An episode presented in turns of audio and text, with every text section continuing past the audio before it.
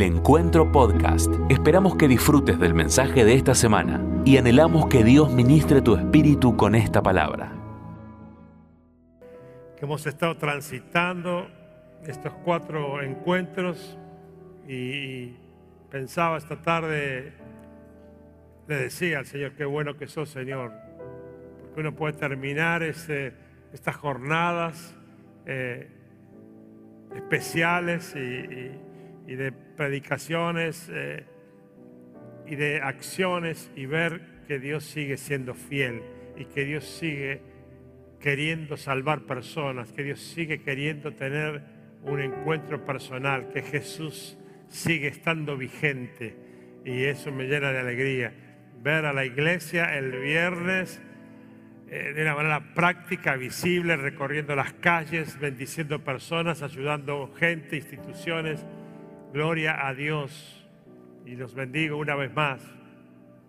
Y ver ayer a la noche eh, aquí, ver otra vez a Dios obrar, ver personas abrir su corazón a Jesús y recibirlo como Salvador personal, como Señor, es un gozo inigualable. No, no me cansaré de decirlo. Uno puede haber vivido muchas cosas felices, exitosas en el ministerio nada se compara ¿no? con ver una persona que le abre su corazón a Cristo y le entrega su vida. Eso es inigualable. Y esta mañana igual tuvimos un tiempo muy especial de mucha presencia de Dios, también de personas entregando su vida a Cristo, de poder adorarlo al Señor en espíritu y en verdad. Y ahora estamos cerrando. Y menos mal que no hay un quinto, si no ya estoy fusilado, ¿no? Pero pero gloria a Dios que, podemos cerrar este tiempo. Y bueno, vieron que eh, les comenté, para los que me siguieron por las redes, que no, había sido muy original con los títulos de este fin de semana. El viernes hoy es viernes, el sábado hoy es sábado. Y claro, se me complicó con el domingo, porque había dos cultos. Entonces yo dije, iba a decir a los chicos, pongan, hay domingo uno, hay domingo dos. Pero en un rapto de lucidez, salió humo de la cabeza y tengo un título para esta tarde distinto. Porque hoy leí en el diario, poneme el título, el diario digital que leo, leí cómo se dice, felices Pascuas o feliz Pascua. ¿Cómo se dice? ¿Cómo dicen todos? Ya resulta que ahora a los 64 años me vengo a enterar que está mal. Y, está bien que esté mal, porque no son muchas Pascuas las que celebramos, celebramos una Pascua nosotros. La Pascua de Resurrección, por eso el título Feliz Pascua de Resurrección. ¿Y por qué puse este título? Porque si fuera solamente por esto, ya terminé, se me agotó el mensaje y nos vamos a casa. Pero lo puse por la primera palabra por la palabra feliz. Me puse a meditar esta tarde antes de venir para acá en que ese es el centro de la motivación del ser humano, ¿no? Toda nuestra vida pasa por esta palabrita. Todo, todo lo que hacemos, lo que pensamos, lo que decimos, todo pasa por esta palabrita. Feliz. Todo ser humano anhela ser feliz. Y, justamente la evaluación de los fracasos o de los aciertos, de los eh, buenos días o malos días, pasan por eso. Si he alcanzado la felicidad con lo que he intentado o no lo he alcanzado, por eso hay tanta frustración, por eso hay depresión, por eso hay angustia, por no alcanzar la felicidad. Y este dilema del ser humano seguía reflexionando yo, ¿no? Y que llegó a, tal nivel que algún genio pensante de esos que venden humo, que bueno, en la Argentina tenemos una fábrica de vendedores de humo directamente, ¿no? Muy, muy argento eso. Pero alguien dijo, bueno, como esta cuestión no se puede resolver, nadie la resuelve del todo, vamos a decir esto. Y alguien dijo, no sé quién, no sé quién ha sido el primero, la felicidad completa no existe. Son ratitos de felicidad.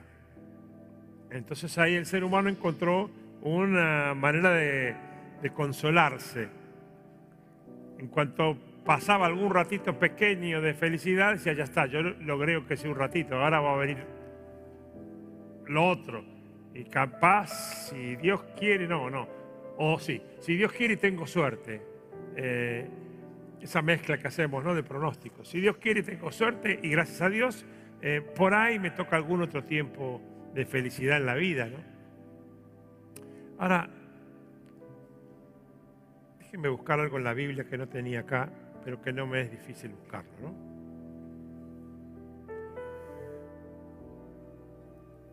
Ahí estamos.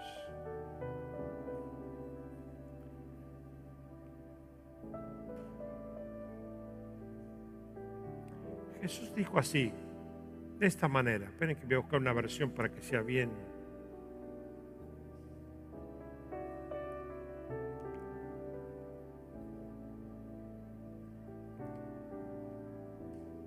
Ahí estamos. Jesús dijo así, bienaventurados los pobres en espíritu, porque de ellos es el reino de los cielos. Si alguien no sabe, en, la etimología, este bienaventurados es felices. Así que podemos usar la palabra felices. Felices los pobres en espíritu, porque de ellos es el reino de los cielos. Felices los que lloran, pues ellos serán consolados. Felices los humildes, porque ellos se les dan la tierra. Felices los que tienen hambre y sed de justicia, pues ellos serán saciados. Felices los misericordiosos, pues ellos recibirán misericordia. Felices los de limpio corazón, porque ellos verán a Dios. Felices los que procuran la paz, pues ellos serán llamados hijos de Dios. Felices aquellos que han sido perseguidos por causa de la justicia, pues de ellos es el reino de los cielos. Felices seréis cuando os insulten y persigan y digan todo género de mal contra vosotros mintiendo por causa de mí. Regocijaos y alograos, porque vuestra recompensa en los cielos es grande, porque así también persiguieron a los profetas que fueron antes de vosotros. Qué interesante, ¿no? Así que yo puedo parafrasear, estamos construyendo este mensaje juntos, yo no lo tengo preparado, ¿eh? así que está fluyendo del Espíritu Santo, pero podemos llegar a esta conclusión, que el no lograr estas cosas es, lo que produce la verdadera infelicidad, ¿no? que no alcanzar estos objetivos, que no son los objetivos que propone la sociedad, son los que realmente hacen infelices. Porque los objetivos que propone la sociedad, muchos lo han alcanzado y sin embargo no son felices. Siempre cuento una anécdota de un, hombre de mucho dinero, hace, ya más de 30 años, me acuerdo de una charla con él y uno, un hombre verdaderamente millonario en gran escala y que él me decía, mira, yo haría una montaña con toda la plata que tengo y le prendería fuego al lado de la felicidad que vos tenés. Dice, porque yo llegué al objetivo de la felicidad que la sociedad nos propone. Yo podría comprarme cualquier cosa, podría viajar a cualquier lugar del mundo, puedo comprarme un avión, un barco, lo que quiera. Pero cuando llegué ahí arriba me pregunté, ¿y esto es todo? Y miré para abajo y vi en la ladera de esa montaña de, de plata todas las cosas que había perdido en el camino por alcanzar el objetivo. Así que, ¿sabes qué? Es mentira que uno es feliz si llega a esta cumbre, a esta cima, dijo él. Así que alcanzar los objetivos del mundo, de la sociedad, que se nos plantean como una eh, zanahoria para el conejo, no son garantía de felicidad. Yo conozco mucha gente con mucha plata y que no es feliz, conozco mucha gente exitosa y que no es feliz, conozco mucha gente aceptada por la sociedad y que no es feliz. Hable a, un depresivo crónico que le va bien en todo, lo peor que le puede decir es, pero si vos te sobran motivos para estar feliz porque estás deprimido. La persona te va a mirar como diciendo, si lo supiera no estaría. Y Jesús pone una tabla de valores políticamente incorrecta, diríamos hoy, impensada. Y yo te las quiero parafrasear en este domingo de resurrección, porque este mensaje de Jesús en el Sermón del Monte tuvo significado y tuvo eh, razón de ser y valió la pena por la cruz y por la tumba vacía. Si no hubiera sido un buen mensaje más de uno que pasó por la tierra como tantos otros. Lo que hace diferente el mensaje de Jesús es que Él lo selló entregando su vida injustamente en una cruz y resucitando al tercer día para no morir jamás. Entonces, este Jesús que validó este mensaje con una tumba vacía, venciendo la muerte como ningún otro ser humano pudo hacerlo, dice, ¿ustedes quieren ser felices? Si quieren ser felices, reconozcan su necesidad espiritual. Por eso dice, felices los pobres de espíritu, porque de ellos es el reino de los cielos. Reconozcan que ese pedazo interior que tiene la forma de Dios y de una cruz y de Jesús y una tumba vacía no puede ser reemplazado con ningún otro placer del mundo, con ninguna otra circunstancia del mundo, porque hemos sido creados, fabricados, nos, hemos, nos han fabricado para que vivamos en armonía con Dios. Y si no tenemos presente a Dios en nuestras acciones, no vamos a lograr la felicidad que anhelamos. Podemos enojarnos, podemos angustiarnos, podemos patarear lo que quieras, pero no vas a encontrar el objetivo. Esto de que alguien inventó hace, en esta época, si querés llorar, llorar, no, no, está acá. Porque dice, felices los que lloran, porque ellos serán consolados. ¿Qué quiere decir que hay que llorar? No, no, dice que no hay que reprimir lo que uno siente, sino que hay que saber dónde soltarlo, dónde ofrendarlo. Yo he llorado muchas veces a los pies del altar, en la cruz del Señor, por circunstancias. Y es verdad que el Espíritu Santo te consuela y te llena de un ánimo nuevo que no tenías por sí mismo. Bienaventurados los humildes, porque ellos se le darán la tierra. Y esto no tiene que ver con, con nivel económico. Yo conozco gente pobre, tremendamente orgullosa. La humildad no está asociada directamente a la riqueza o a la pobreza. Conozco gente con dinero y que es humilde. Y conozco gente pobre y que es soberbia. La humildad tiene que ver con la no apariencia y con, la no, eh, y con el no deseo desmedido de riquezas. Pero después Dios decide lo que le quiere dar a cada uno. Felices los que tienen hambre y sed de justicia, porque ellos serán saciados. Lo estaba diciendo alguien que iba a recibir la mayor injusticia de la historia de la humanidad, Jesucristo en una cruz el único sin pecado, pagando el precio de los pecadores. Bienaventurados, y acá tenemos un serio problema, felices los de limpio corazón, porque serán ellos los que verán a Dios, los que no buscan a Dios por interés, los que no buscan a Dios por si acaso, los que no buscan a Dios por una religión, los que no buscan a Dios cuando tienen una urgencia solamente, sino los que tienen un corazón limpio, con defectos, con errores. Dios no nos pide que seamos perfectos, pero un corazón que está reconociendo que sin Dios seríamos un desastre. Yo personalmente sin Dios sería un desastre como persona, seguramente. Bienaventurados los que procuran la paz, porque ellos serán llamados hijos de Dios. Es el gran desafío para los cristianos en este tiempo de tanta violencia, ser agentes de pacificación, no solamente en, yo, veo todas estas manifestaciones que hay sobre una vida negra vale que hay en Estados Unidos y veo personalidades que se, se ponen así y todo eso. Eso en sí mismo no sirve para nada. Es mucho más que eso. Es ser agentes de pacificación hasta en las cosas pequeñas de todos los días, en las reacciones que tenemos cuando algo no nos gusta, o cuando nos ofenden, o cuando no nos responden lo que esperamos, o cuando no hacen lo que queremos que hagan con nosotros. ¿Cómo es nuestra reacción? ¿Qué mostramos a la hora de ser puestos en jaque en una circunstancia? Felices los que procuran la paz, los que trabajan de pacificadores, porque ellos serán llamados hijos de Dios.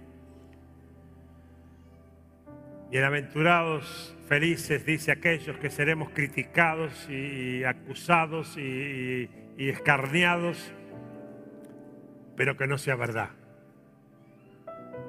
digan toda clase de mal contra vosotros, mintiendo. Por eso he predicado tanto sobre la integridad, que creo que es algo clave en estos tiempos. El mantener la integridad. Ser la misma persona en domingo de resurrección que mañana a la mañana en el lugar donde te toque estar. Trabajo, estudio o lo que sea. Porque estar acá y ser bueno no es difícil, ¿eh? Para nada eh, estar acá y cumplir estos requisitos no es difícil, para nada. El tema es cuando salgo de acá y me enfrento con mi realidad cotidiana, con las cosas que no, no resultan como yo quería que resultaran, con las cosas que estoy esperando y no llegan nunca, las que me faltan, las que anhelo y no aparecen, los sueños que parece que se desvanecen. De eso se trata el mensaje del Evangelio. Y Jesucristo pagó un precio impensado, injusto, para que no lo paguemos vos y yo. Y nos pide a cambio una vida consagrada a Dios. Y entonces, si acaso lo logramos, y la buena noticia, reitero, es que Dios no busca perfectos, busca corazones rendidos a sus pies.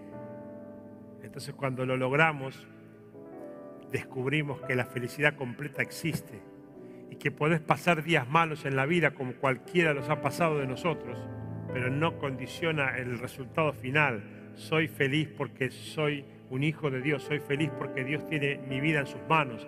Nada me pasa sin que Él lo sepa, nada me sucede sin que Él lo permita. Y hasta lo que permite y no me agrada, sé que tienen un propósito bueno para mí. Así que me dedico a esperarlo en fe hasta descubrir para qué lo permitió y siempre termino dándole gracias. Nunca terminé reclamándole nada.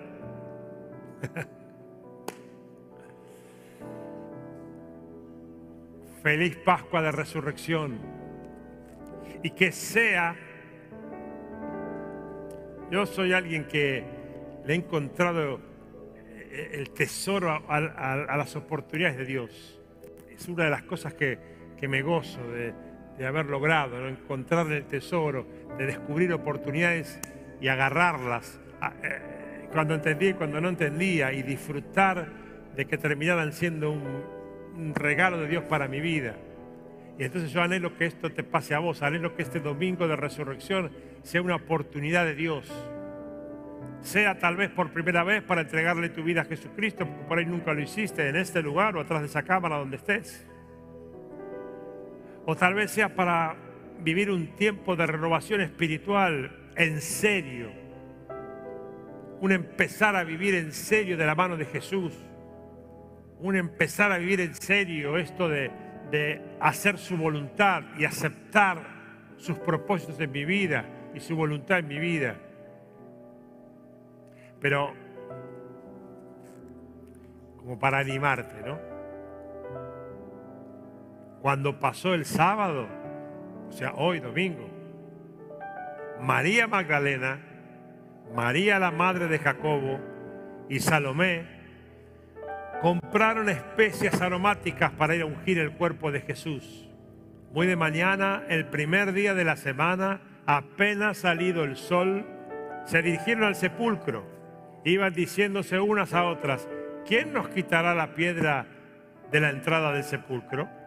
Pues la piedra era muy grande, pero al fijarse bien se dieron cuenta de que estaba corrida. Al entrar en el sepulcro, vieron a un joven vestido con un manto blanco, sentado a la derecha, y se asustaron. No se asusten, les dijo. Ustedes buscan a Jesús el Nazareno, el que fue crucificado. Ha resucitado. No está aquí. Miren el lugar donde lo pusieron. Pero vayan a decirle a los discípulos y a Pedro, Él va delante de ustedes a Galilea Allí lo verán tal como les dijo, temblorosas y desconcertadas, las mujeres salieron huyendo del sepulcro. No dijeron nada a nadie porque tenían miedo. Qué escena, ¿no? Y me voy a detener en algo que, que, no es la primera vez que lo hago, pero es algo que me conmueve, por eso siempre elijo este pasaje de los cuatro evangelios cuando cuando pienso en, la resurrección. Elijo este pasaje de Marcos porque en Marcos está ese detalle que todos sabemos que en la Biblia no hay nada de más ni de menos, no hay un punto ni una coma, nada. Por eso dice, ojo que nadie agregue algo ni saque algo porque va a tener el juicio de Dios, dice en el Apocalipsis. Pero ahí hay un detalle que yo lo llamaría el Dios de la oportunidad.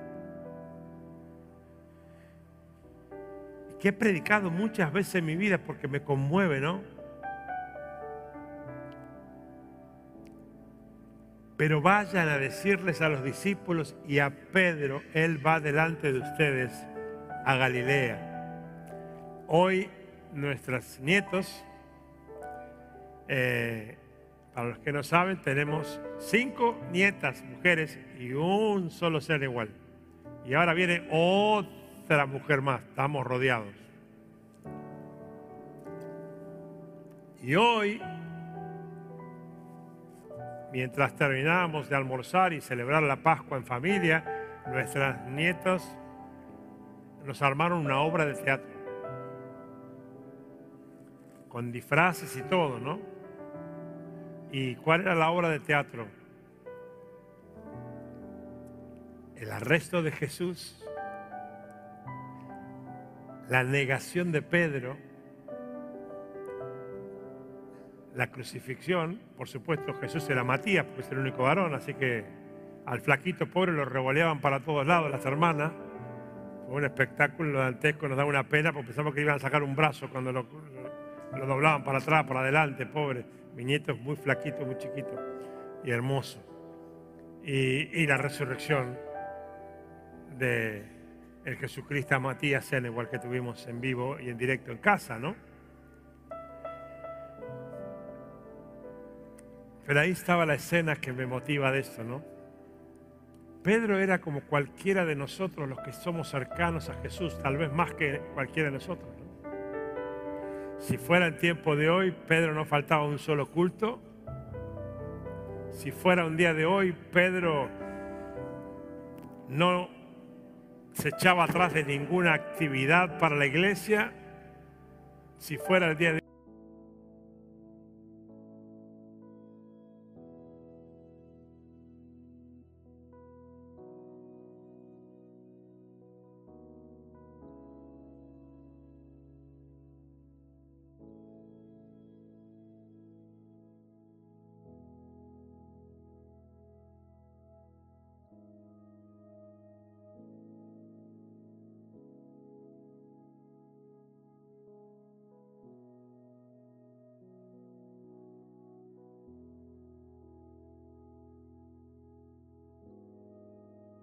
Jesús nadie puede ser feliz.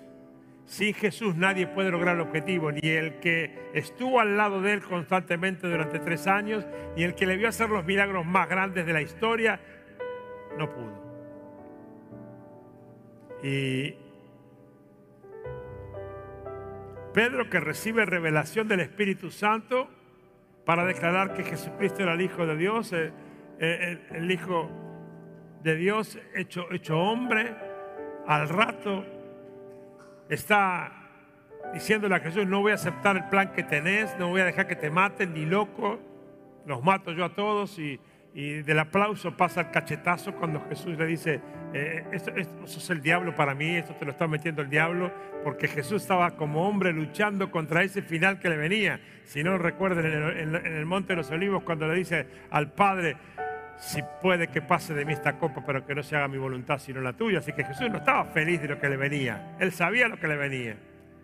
Y cuando Pedro quiere cambiar los planes de Jesús, a Jesús humano le gustaban los planes de Pedro, pero sabía como, muchos sabemos que a veces los planes del diablo vienen disfrazados para seducirlo. Y ese Pedro, como le profetizó Jesús, antes de que cante el gallo, Ah, tuvimos gallos cantando y todo hoy en la obra de teatro, ¿cierto? Y no, sé quién cacarió, pero una, una cacarió, ¿no? ¿Cuál, ¿Cuál, fue? No me acuerdo cuál de ellos. Pedro negó a Jesús tres veces. Ahora, ¿ustedes se imaginan lo que debe haber significado para Pedro ver que no podía frenar ese impulso de negar a Jesús? Es una distancia abismal, pero yo a veces lo he pensado, yo diciendo, no, no, no, Jesús no existe, no, yo no creo en Él. Me parece una cosa que me, agarra escalofrío a mí por ser pastor y por otro ministerio de tantos años. Me imagino Él que estuvo con Jesús ahí al lado, mano a mano. Ah, no, no puedo pensar en la cabeza la angustia de este tipo, la desesperación, la tristeza, la amargura de corazón después de esa tercera negación, de Jesús. Esa mirada que dice uno de los evangelios que se cruzó entre Pedro y Jesús debe haber sido un, láser para Pedro. Soy el peor del mundo, soy una porquería, soy una basura. ¿Cómo pude decir que, ni sé quién es y que no, no lo conozco? ¿Cómo pude hacer eso? Y esos días que transcurrieron deben haber sido, no, no deben haber sido, no tengo duda, los peores días de la vida de Pedro. Porque Pedro, por su vehemencia, seguramente seguía confiando en que el milagro iba a acontecer de alguna manera u otra. Pero al mismo tiempo él, conociendo la justicia de, de Jesús, que lo vio no negociar con nada, que lo vio decir cosas tremendas a los fariseos, cuando querían hacerse los buenitos y eran unos lobos disfrazados de ovejas y decirle, decirle generación de víboras. Cuando lo vio con el látigo volando a los cambistas que hacían negocio en la puerta del templo, Pedro decía, yo sé lo que es la justicia. Jesús no negocia con los pecadores. Así que Pedro razonaba y decía, yo no tengo escapatoria, no tengo oportunidad. Entonces yo disfruto imaginarme la escena cuando estas mujeres llegaron a, los discípulos a darle la noticia de que había resucitado, ¿no? Esta mañana, en uno de los tramos de la charla, hablé del, camino de Maús, de esos discípulos que, no reconocieron a Jesús ya resucitado, ¿no? Y que, dicen, eh, hubo dos mujeres que fueron y dice que no lo encontraron. Y le fueron a decir a los muchachos que no lo encontraron y fueron a verificar y es verdad, no estaba. Pero ahí en el medio, cuando fueron a decirle a los muchachos, el Señor resucitó. ¿Se imaginan la escena? Ahí una mezcla de angustia, desesperanza, un poquito de fe alguno, una mezcolanza de sinsabores y de sentimientos. Y entran las mujeres desesperadas corriendo. ¡Hey! Fuimos a la tumba, pero no, no, fuimos, no pudimos ungirlo ni nada porque ya no está. ¿Cómo que no está? No, la tumba está vacía. Había un, joven vestido de blanco que nos dijo, están buscando al que fue crucificado. No, ya resucitó. Y dijo, se está cumpliendo lo que profetizó. Y nos dijo que le vengamos a avisar a ustedes y también a vos, Pedro, que te avisemos. Y no saben qué impresionante. Pedro estaba ahí escuchando eso. Siempre me gusta imaginarme que Pedro no dejó pasar esa frase, ¿no? Por todo lo que, uno ve de, la personalidad de Pedro, ¿no? Pedro habrá irrumpido, se habrá metido. No, para, para, para, cállate, cállate, no hablen más. ¿Cómo que dijo Pedro? Sí, sí, dijo, y sigue las mujeres. No, no, pará, pará. Yo me lo miro a Pedro agarrándolo, mirando bien, mirando bien. ¿Cómo dijo? ¿Cómo fue? Decime palabra por palabra. Bueno, Pedro dijo Vayan a decirle a los muchachos que es como yo les prometí, voy a encontrarme con ellos. Eh, eh, él dijo, Él va delante de ustedes, ya les, les va ganando de antemano, va para Galilea. Allí lo van a ver, como Él les dijo, avísenle a los discípulos. Y dijo, y a Pedro.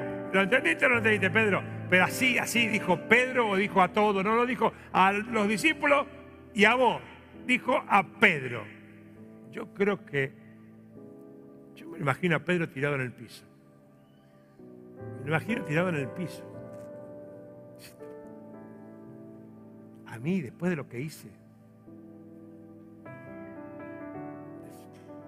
después de la aberración de mi actitud, negando al que hizo todo por mí, me lo imagino a Pedro esos días de angustia recordando desde ese primer día de la pesca milagrosa, ¿eh? ¿se acuerdan? Echar las redes de nuevo. Pedro, no, ya le echamos toda la noche, dale otra vez, que ahora estoy yo. Y desde ese día, Pedro, ahora larga todo, te ser pecador de hombre, vení conmigo. Habrá revisado cada secuencia de ese caminar con Jesús hasta la negación. Y ahora se encuentra con esta noticia que Jesús le estaba diciendo lo mismo que dice en este domingo de resurrección hoy aquí y atrás de esa cámara.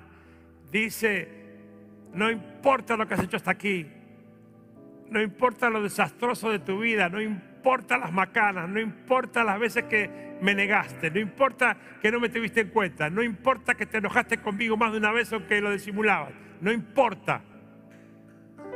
Voy a encontrarme con vos. Y eso está diciendo Jesús este domingo de resurrección. Es como que Jesús toma el título del mensaje y te viene a decir, feliz Pascua de mi resurrección, sabiendo que ahora el feliz Pascua significa todo el contenido que te dije antes. Te estoy diciendo, dice Jesús, vengo a darte una nueva oportunidad de que seas feliz verdaderamente, llevando mi manual de instrucciones para ser feliz. Te vengo a dar una nueva oportunidad, no importa lo que has hecho, para que tomes mi manual de instrucciones y verdaderamente empieces a ser feliz como yo planeé para tu vida. Díganme si eso no es la mejor noticia del universo, como fue en ese momento la mejor noticia para Pedro. ¿Cómo termina esta secuencia después de la resurrección? Los que me conocen de hace años saben que alguna vez me salió una frase y quedó establecida como tantas frases de la historia de la iglesia, ¿no? Y es que yo siempre digo que Dios es un que es un exagerado. A veces se le va la mano de tanta misericordia y tanto amor. Porque no solamente le dice Pedro, sí, cabeza dura, sí, sí, a vos también te voy a ir a ver y voy a tener un encuentro con vos y a vos también te perdono y a vos también te planeo la vida, sino que le dice, hoy cocino yo. Porque vemos la escena ahí en el mar de Galilea. Hoy, hoy hay un boliche ahí que se llama el pescado de Pedro. Estos judíos no pierden la oportunidad de negocio siempre. ¿Quién puede saber qué pescado era? No? Pero esto lo inventaron y está el pescado de Pedro ahí. Pero Pedro va a la playa y se encuentra con Jesús con un palito, me imagino, por esa época, y un pescado sobre el fuego cocinando para Pedro. Qué escena. Para mí es una de las escenas más grandes del amor de Dios para una persona. Porque la, el comer juntos tiene mucho que ver con la cercanía, con la intimidad. Y Jesús le está diciendo a Pedro, no se trata de que no te equivoques, porque yo te adelanté que te ibas a equivocar. Yo conozco al ser humano y yo sé que te equivocas. Hoy te dice a vos, yo sé que te equivocaste y sé que te vas a seguir equivocando. Pero Pedro, yo te amo más de lo que vos te podés imaginar. Yo te amo con una dimensión que tu cabeza no puede entender. Por eso estoy acá. Este, este pescado que estoy cocinando es mi señal de reconciliación contigo. Y este domingo de resurrección, eh, si estás acá físicamente o estás atrás de esta cámara, es la señal física de que Jesús te está cocinando un pescado, porque quiere reconciliarse con vos. Por un instante ahí, inclina tu cabeza y cerra tus ojos, para que no te distraigas simplemente. Y estás allá en tu casa o donde estés, hazlo también.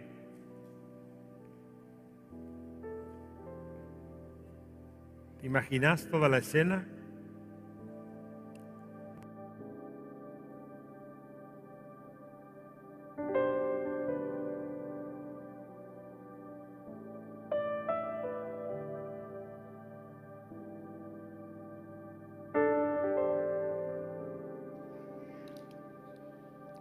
Te podés ver representado, representada en esa metida de pata impresionante de Pedro negando a Jesús. Tal vez no lo negaste así con palabras, pero con actitudes, con acciones, con enojos, con enfriamiento espiritual.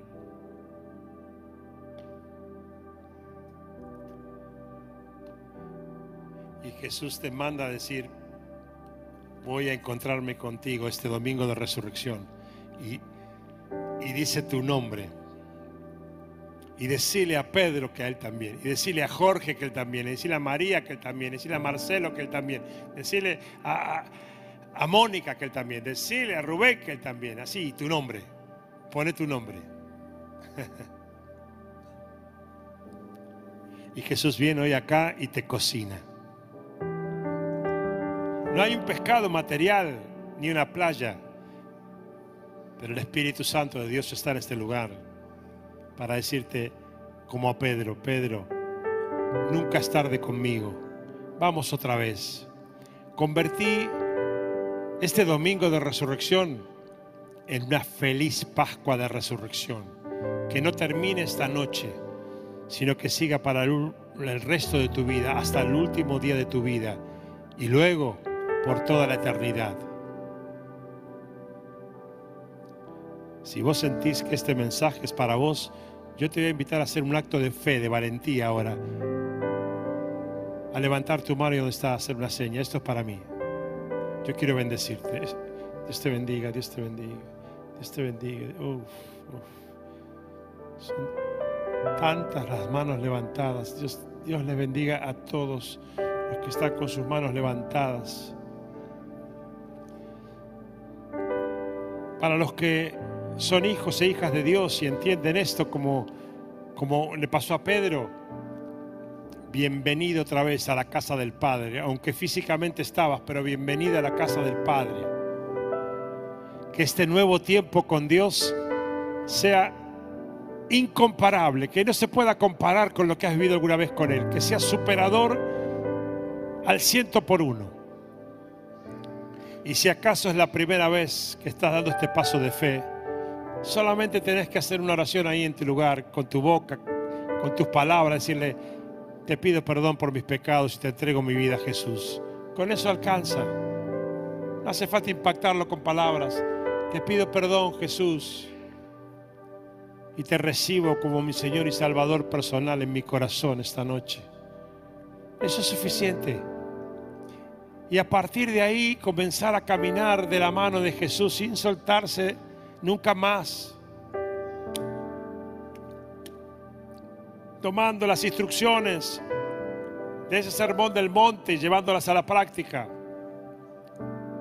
Y como decía esta mañana, te va a tocar días feos, no hay garantía de que no. Pero ¿sabes lo que significa un día horrible, un día triste, un día de lágrimas de la mano de Jesús? La diferencia que hay de vivir un día de dolor acompañado por Jesús y también habrá muchos más días de gozo, de alegría y de celebración, porque Él dice que tiene pensamientos de paz y de bienestar para darnos un futuro mejor. Él te quiere dar un futuro mejor. No sé cómo fue tu pasado. ¿Y querés que te diga algo? Ni me importa tanto, porque Jesucristo pagó el precio de tu pasado en la cruz del Calvario. Pero dice que tiene pensamientos para adelante que serán de bien y de bienestar para sus hijos. Aleluya. Gracias Señor. Gracias. Muchas gracias por escuchar este mensaje. Es nuestra oración que el Espíritu obre en tu vida a través de esta palabra y pueda ser un canal de bendición con otros. Te invitamos a suscribirte y compartir estos mensajes. Para más información, visita nuestra web www.iglesiaelencuentro.org.ar.